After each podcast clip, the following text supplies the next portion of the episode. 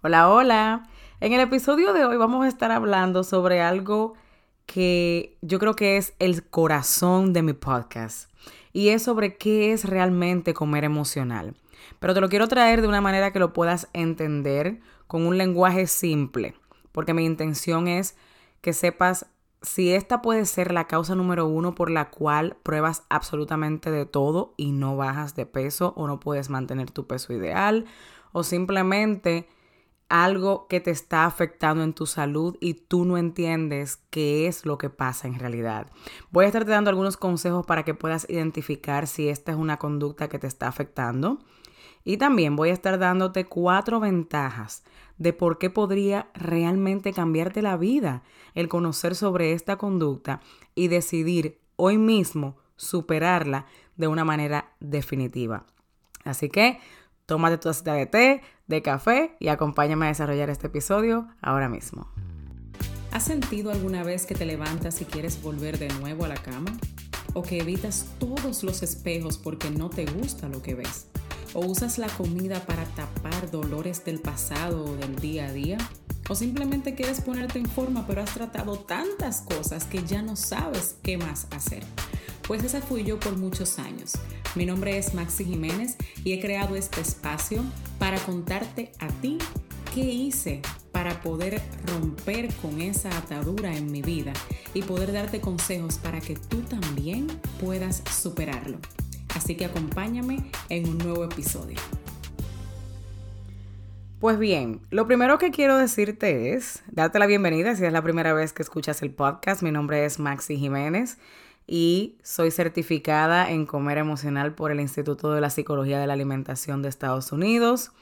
Y también soy una persona que pudo experimentar la conducta de comer emocional por más de 10 años y gracias a Dios ya por alrededor de tres años, es algo de lo que he podido superar y ser libre.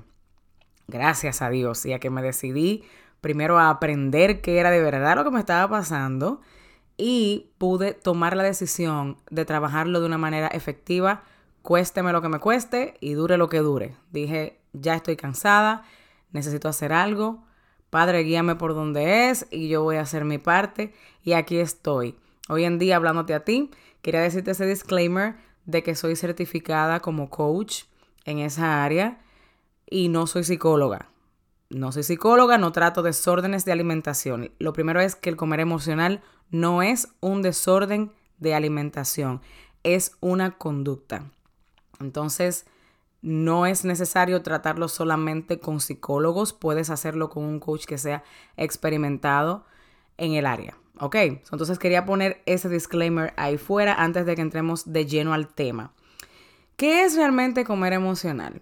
Que se ha puesto un poco de moda, por lo menos lo he puesto yo, porque ha sido como mi visión de vida, el yo poder educar muchas personas alrededor de eso, porque yo sé lo que se siente estar con esta conducta sin entenderla, probando de absolutamente todo lo que hay por ahí, martirizándome pensando que era culpa de que yo no podía tener disciplina, de que yo no podía tener fuerza de voluntad, de que todo lo que me estaba pasando era por mi peso, por yo no ser capaz de superar eh, mi obesidad. Entonces, al yo poder entender la conducta, entender que no, que tiene mucho sentido lo que mi cuerpo había desarrollado, entender el por qué es que yo me iba a la comida, el por qué no podía parar de comer, fue totalmente liberador para mí y por eso quiero traértelo a ti como ya mi amiga. Si ya tú has escuchado varios episodios, nosotros somos amigas, tú tienes que enviarme, si no lo has hecho, un DM por Instagram, Maxi Jiménez G. Y por ahí me encuentras, también lo voy a escribir en, las notas del show, en la descripción, le das un clic a este episodio y vas a poder leer de lo que se trata y eso. Y también eh, poderte unir al grupo de Facebook que tenemos, que van a ver por ahí premios esta semana en específico con un challenge o un desafío nuevo que voy a estar poniendo. Y entre las personas que participen, voy a sacar a alguien y voy a estar regalando una llamada coaching completamente gratis conmigo. Así que ya tú sabes, tú tienes que ir para allá. Entonces, vamos a entrar en materia, ¿verdad? Como digo yo. ¿Qué es comer emocional? Comer emocional es cuando usamos la comida como un mecanismo de defensa para suprimir o calmar las emociones.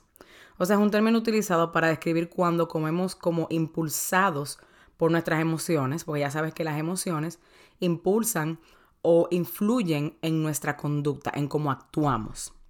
Y en este caso es con la comida.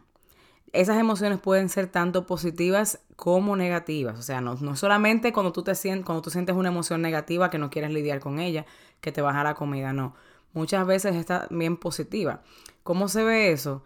Cuando hay muchas personas, por ejemplo, que pasan de curso. Ay, terminé la universidad, yo me lo merezco, yo trabajé mucho, vámonos a comer. O sea, están comiendo como una forma de reward. Todos nosotros lo hacemos. O sea, el comer emocional lo practica todo ser humano. Empieza desde los niños, cuando un bebé eh, tú ves que grita, se siente incómodo, le das algo de comer y se tranquiliza. Es algo normal y que viene prácticamente, diría yo, en nuestro ADN. Ahora, ¿cuándo se convierte en una problemática? Cuando hay emociones que no sabemos lidiar con ella y nuestro cuerpo desarrolla esa conducta para protegernos, porque nadie puede estar en un nivel tan alto de estrés. Eso tiene que haber una manera en la cual baje un poquito y la comida es accesible. La tienes ahí todo el tiempo, es algo que tu cuerpo realmente necesita. Entonces, hay algunos componentes de, algunas, de algunos alimentos en específico que te ayudan a bajar los niveles de estrés y sentir como ese, como ese relief, ¿verdad? Aunque sea momentáneo que ese es una de, uno de los peligros del comer emocional, ¿verdad que sí? Entonces, el comer emocional es cuando usamos la comida como una manera de lidiar o no lidiar con emociones que pueden resultar difíciles para nosotros, en vez de hacerlo para lo que es, que es para saciar el hambre física, para nutrirnos y sí, claro, disfrutarla, ¿por qué no? Ahora, nosotros aprendemos desde pequeños a lidiar de manera saludable con nuestras emociones, como también podemos que no lo, no lo, haga, no lo hagamos, ¿verdad? En mi caso, por ejemplo, eh, en mi casa mi voz era nula. O sea, yo no tenía nada que hablar, yo no tenía nada que opinar, yo no podía sentirme de ninguna manera, porque nadie me escuchaba. No culpo a mis padres por eso, porque recuerda que los padres hacen lo mejor que pueden con las herramientas que tienen y mis padres también fueron personas emocionalmente analfabetas porque tenían padres emocionalmente analfabetos. Entonces, ¿qué van a dar? Van a dar de lo que tienen, no pueden dar lo que no tienen. Entonces, un ejemplo es cuando un niño se siente enojado o triste por algo, por ejemplo, y tú no le permites que se exprese. Tú le dices, no, tú no tienes por qué sentirte así. Eso no es para tanto. Y cállate. Y esto y aquello. Claro, no estoy diciendo que no se debe disciplinar. ¿Por qué? Porque disciplinar cuando tú actúas de una manera que no es correcta ante el enojo, por ejemplo, que es una manera irrespetuosa, entonces se le debe enseñar al niño, no, mira, de esa manera no es que tú lidias con el enojo. Y le enseñas, si es que sabes, ¿verdad? La mejor manera de lidiar con ese enojo, pero que no se le baje, o sea, no, que, no que tú le digas no puedes sentirte enojado, sino que tú valides, entiendo que te sientas enojado. Ya tú estás validando lo que el niño está sintiendo. Y eso también es importante que lo hagamos como padres, ¿verdad? Porque cuando no lo hacemos puede ser una, causa de que cuando sean adultos todavía no sepan cómo lidiar con esas emociones. Y entonces una de las eh, herramientas que el cuerpo usa es irse a la comida de manera inexplicable e inconsciente, porque esto no es algo consciente que haces, es algo que para poder superarlo tienes que implementar como técnica número uno la conciencia. Tienes que estar súper intencional a la hora de comer y todo eso. Pero esa es una de las técnicas que, que utilizamos ya cuando lo estamos tratando. Ahora, ¿cómo puedes tú identificar si eso es algo que te está pasando? Yo te voy a dar ocho ejemplos. Y si de los ocho tú dices que cinco, por ejemplo, bueno, que cuatro diría yo, tú dices que sí, que eso te está pasando, es muy probable que lo estés eh, experimentando. Ahora, si tú dices 6, 7 o 8, definitivamente puede ser una conducta que la estás haciendo y te diría que le prestes atención al resto del episodio porque te va a ayudar bastante. Número uno es, piensas en comida la mayor parte del tiempo. Hay gente que se está desayunando y está pensando, bueno, yo voy a comer tal cosa, o le tiene miedo a que llegue la hora próxima de comer, o mientras está comiendo está pensando, yo no debí de comerme esta vaina, o, ay Dios santo, ¿y cuánta caloría que tiene esto? Tiene como ese miedo constante con la comida y se pasa el día pensando también en eso. Número dos, comes aunque tú no tengas hambre física. El hambre física se manifiesta de diferentes maneras en personas, pero usualmente es como un caliente, diría yo, como un burning en el estómago, como una sensación como de vacío en el estómago que tienes. Y que entonces no es tan bien, no es que tú tienes que comer automáticamente ahí mismo. O sea, no es rápido de que tengo que comer, me voy a morir. No. Va como gradual. El hambre va como gradual. Tú puedes esperar llegar a donde vas a llegar. No es algo que te mortifica. Sientes hambre, pero sabes que no te vas a morir. A, menos que ya tú tienes hambre hace dos horas y no has comido, pues ya llega un estado de desesperación casi, ¿verdad? Pero normalmente, pues no. Comes aunque no tengas hambre física. Número 3. No te sientes satisfecha aunque hayas comido una cantidad moderada de comida y quieres más y más y más y más. Aunque sea con los ojos. Aunque tú ya llegues a un punto en el cual te sientas enferma de tanto que comiste. ¿Te suena eso parecido a algo que haces? O empieza tal vez a darte cuenta, a ver. Número 4 es comes a escondidas porque te da vergüenza que vean lo que comes o la cantidad que comes. ¿verdad? Te vas escondidita a un sitio o esperas que nadie esté en la casa para comer o lo haces en el carro o lo haces eh, en el trabajo pero donde alguien que no te vea, cosas así. Número 5. Cuando te sientes estresada, frustrada, enojada, sin esperanza, que ya no tienes más nada que hacer con una situación o triste por algo, tiendes a irte a comer. Lo próximo que haces es eso, comer. Como, bueno, y lo doy mente eso ahora. Y te vas, comes y ya. Se te olvida lo que estabas pensando. Esto a veces da un poquito de brega, nosotros de dificultad, ¿verdad? El, acuérdense que soy dominicana, yo salto con palabras así a veces, así que bear with me, como dicen. Ténganme paciencia. Y a veces esto es difícil uno darse cuenta porque uno lo hace en automático. Uno nada más está pendiente, tengo que bajar de peso y no puedo porque yo no me adhiero a la dieta pero no se pone a darle mente a todas estas conductas o estas acciones que yo te estoy mencionando y entender que tienen un vínculo con que no puedas bajar de peso, ¿verdad? Número seis es, tiendes a tener imagen corporal negativa, o sea, no te gusta tu cuerpo. Tú quisieras tener otro cuerpo. Piensas diariamente si yo estuviese más flaca, si yo no tuviera tal cosa, si yo no tuviera esto, si yo tuviera tal, tal cosa. Y te hablas de manera hiriente hacia ti misma. Número siete es que comes de manera rápida. Esa es grandísima.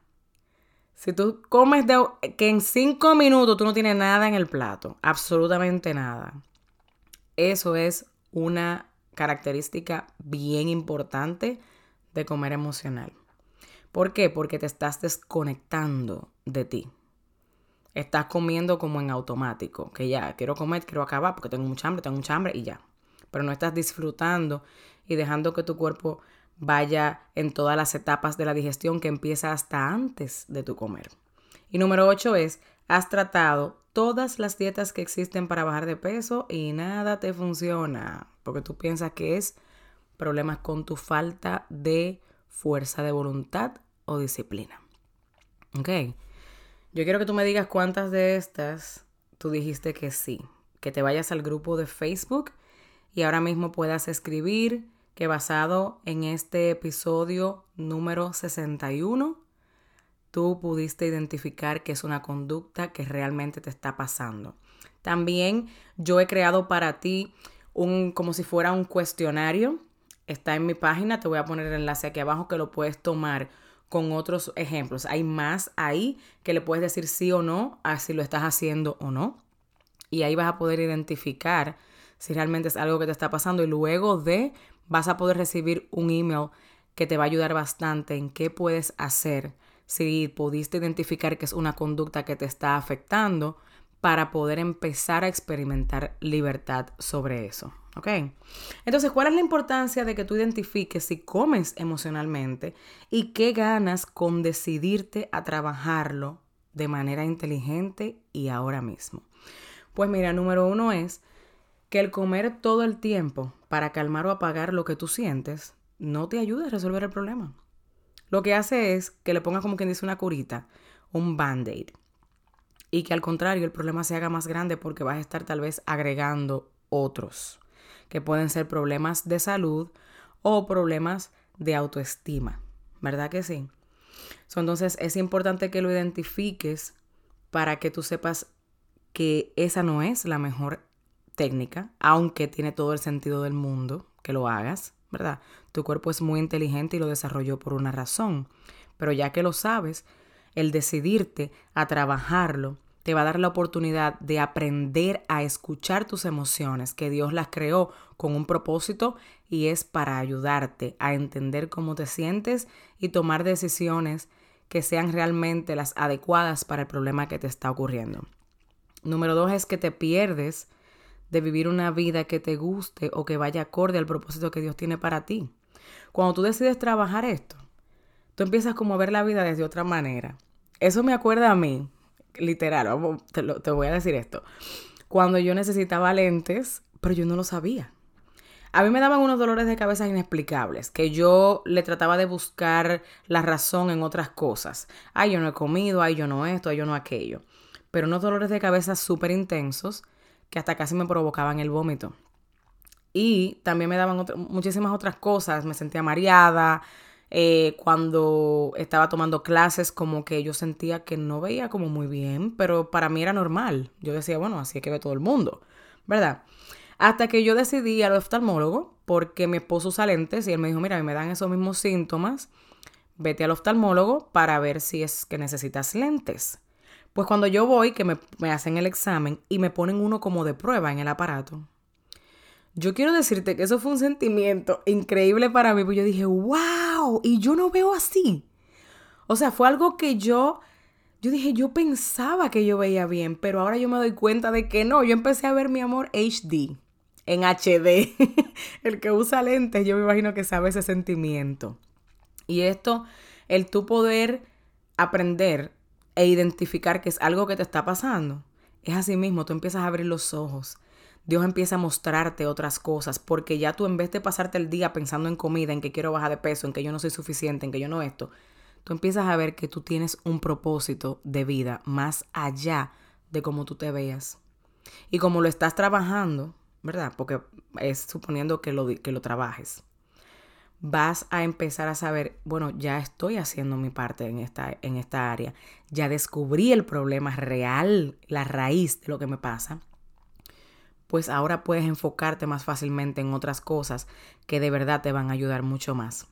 Número tres es que cuando identificas dejas de perder tiempo tratando de bajar de peso con todo lo que te dicen por ahí, con la patillita mágica, con las batidas, sintiéndote restringida, no coma carbohidrato, no coma azúcar, no coma esto, no le comas sal, no comas aquello, sino que empiezas a desarrollar una relación sana con la comida y a disfrutarla. De verdad que sí, tú empiezas a, ver que la comida no es tu enemigo, que la comida realmente es algo que necesitas para vivir y que literalmente cuando dejas de comer te mueres. Entonces no puede ser tu enemiga, pero sé que ahora la estás viendo así porque no entiendes lo que te pasa.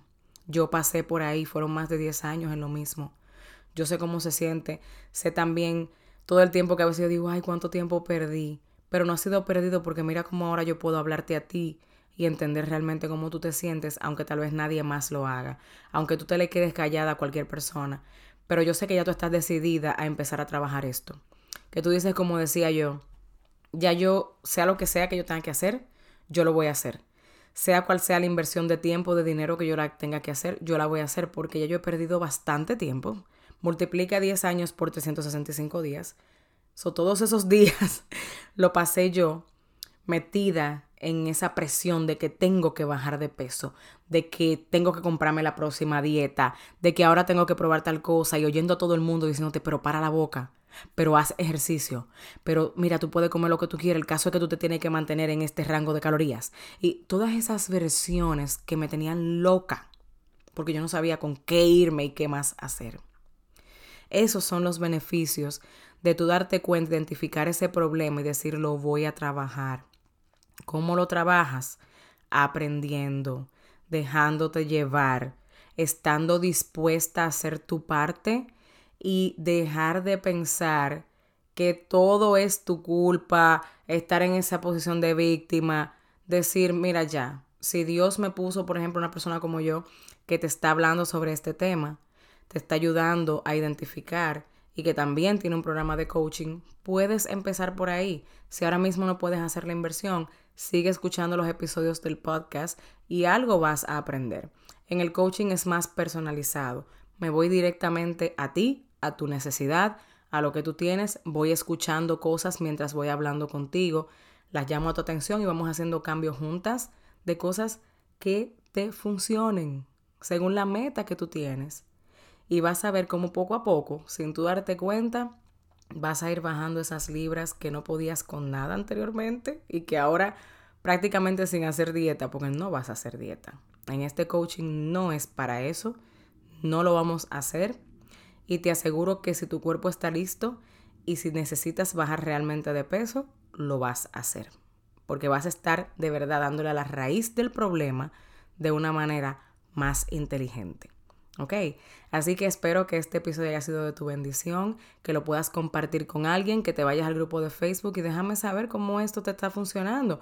Pon un review, escribe un comentario si todavía no lo has hecho, porque es que con eso es que la gente va a saber si este podcast te gusta, qué estás aprendiendo y si ellos pueden también aprender algo. ¿Ok? Así que nos vemos en el próximo episodio. Bendiciones. Bien rapidito, antes de irte, quería decirte que si encontraste valor y aprendiste algo nuevo en el día de hoy, vayas a Apple Podcast y déjame tu comentario, así como también suscríbete para que seas la primera en saber cada vez que tenga un episodio nuevo. Quiero conectar contigo en mis redes sociales. Estoy en Instagram como arroba coach Maxi Jiménez y en Facebook como Maxi Jiménez. Hasta el próximo episodio.